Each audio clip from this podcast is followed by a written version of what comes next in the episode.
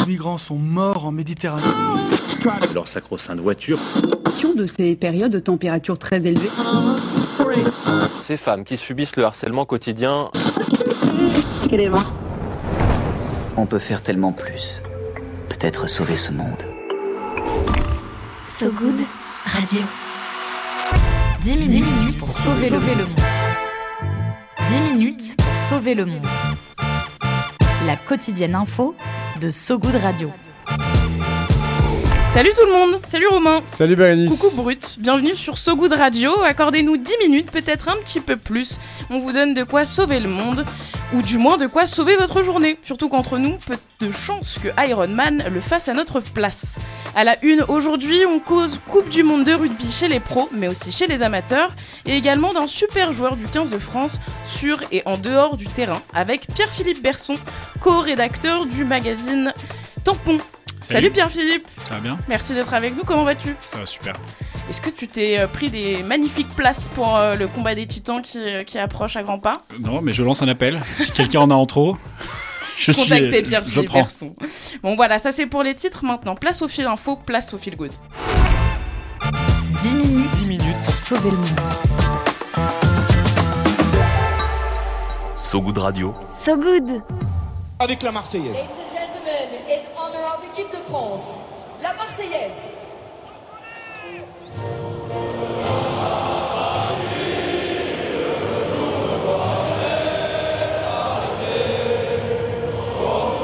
Et on commence ce journal aux côtés de l'équipe de France qui affrontera dès demain les All Blacks à 21h15 au Stade de France.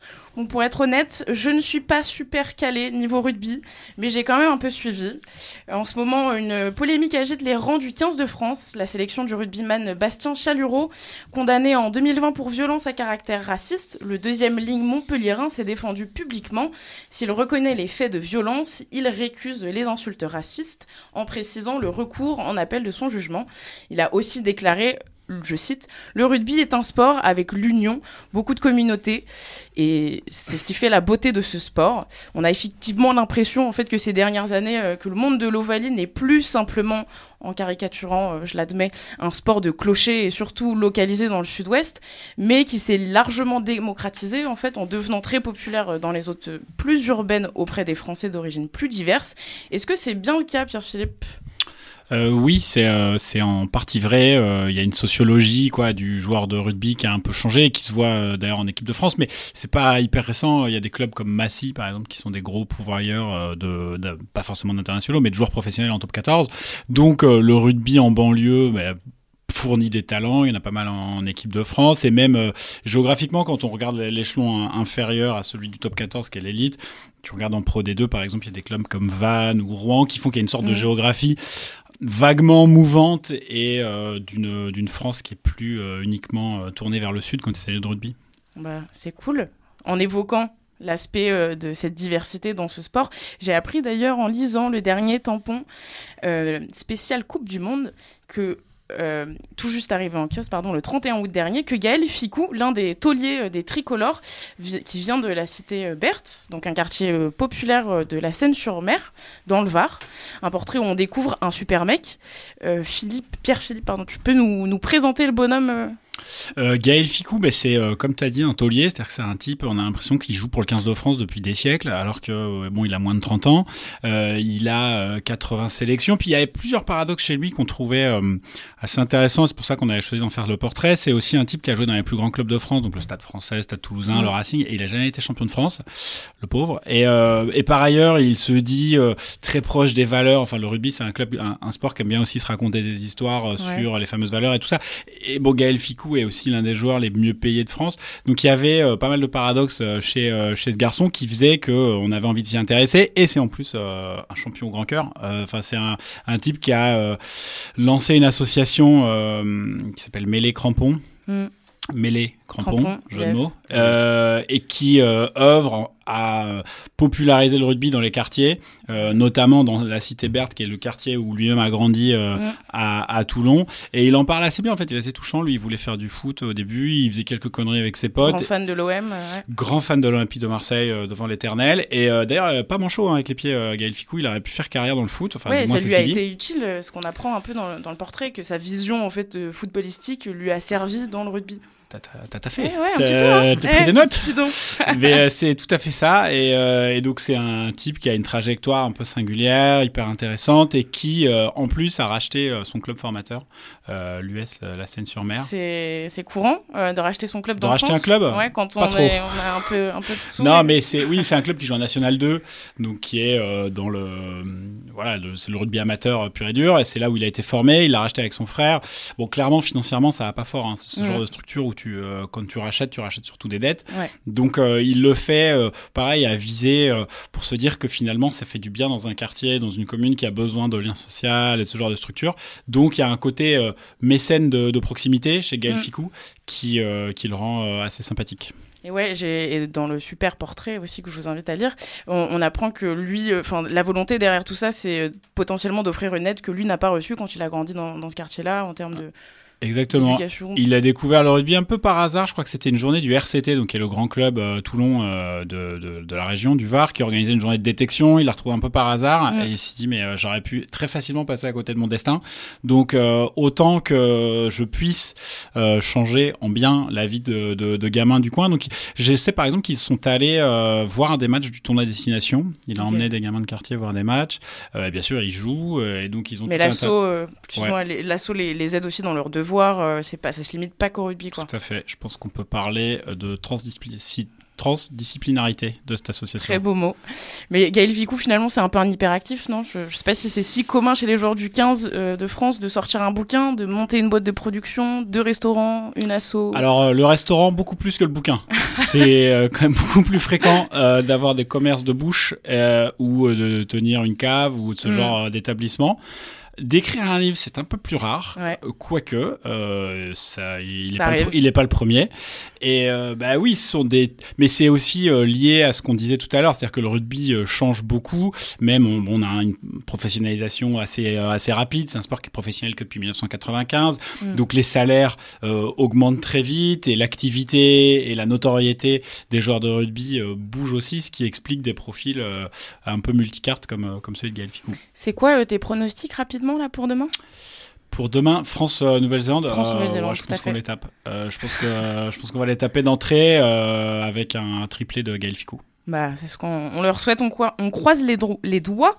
Pour rappel, je vous invite à lire le portrait donc, de Gaël Ficou, écrit, écrit par le collègue euh, Guillaume Vénétité, je- j'espère que je prononce bien, fait. en page 29 au- de- du dernier numéro de Tampon.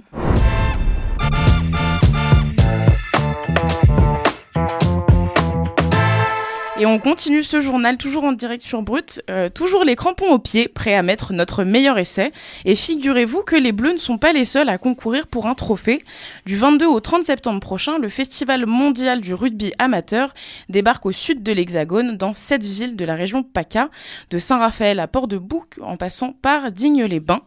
En tout, l'événement réunit plus de 500 joueurs de 16 clubs internationaux venus d'Afrique du Sud, du Japon, en passant par l'Australie.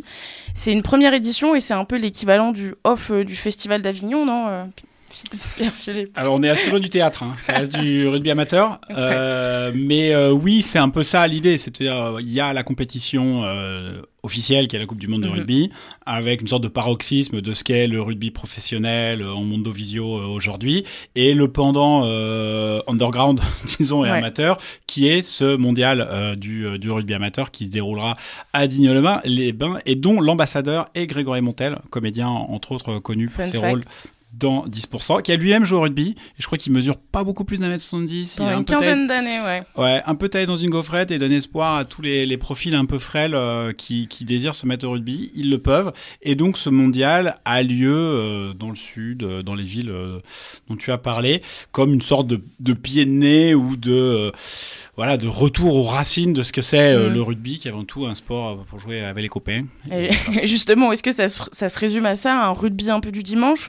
Ou est-ce qu'il y y, y a une portée un peu plus ambitieuse? Certains joueurs peuvent se faire repérer, sélectionner, devenir pro? Crois- euh, oui, rugby du dimanche, rugby du samedi soir aussi, hein, parce qu'ils promettent euh, un décrochage festif à, à chacun des, des, chacune des rencontres. Mhm. Donc non, je pense pas que ça soit un tremplin. hein. Je pense que ce qui est pudiquement célébré comme le rugby amateur est aussi une manière de d'alimenter le feu sacré euh, festif du rugby. Ouais, l'universalité du sport, tout tout ça. à fait, exactement. Et euh, donc c'est plus un truc euh, entre entre potes, mais euh, après euh, c'est attention, hein, c'est bien organisé quand même. Ouais, t'as, des comme, clubs, euh, euh, t'as des joueurs qui viennent de clubs amateurs de plusieurs nations, euh, qui viennent donc pour euh, disputer des matchs de rugby.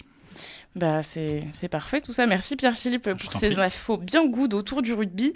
Tu restes avec nous évidemment. Je vous rappelle la sortie en kiosque du tampon spécial Coupe du Monde.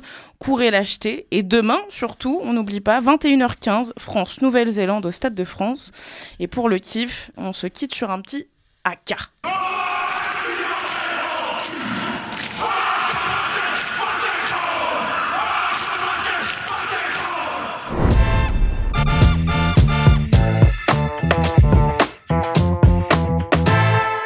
On est belle en... synchro, hein. Ouais, tout à fait. On est toujours en direct sur Brut.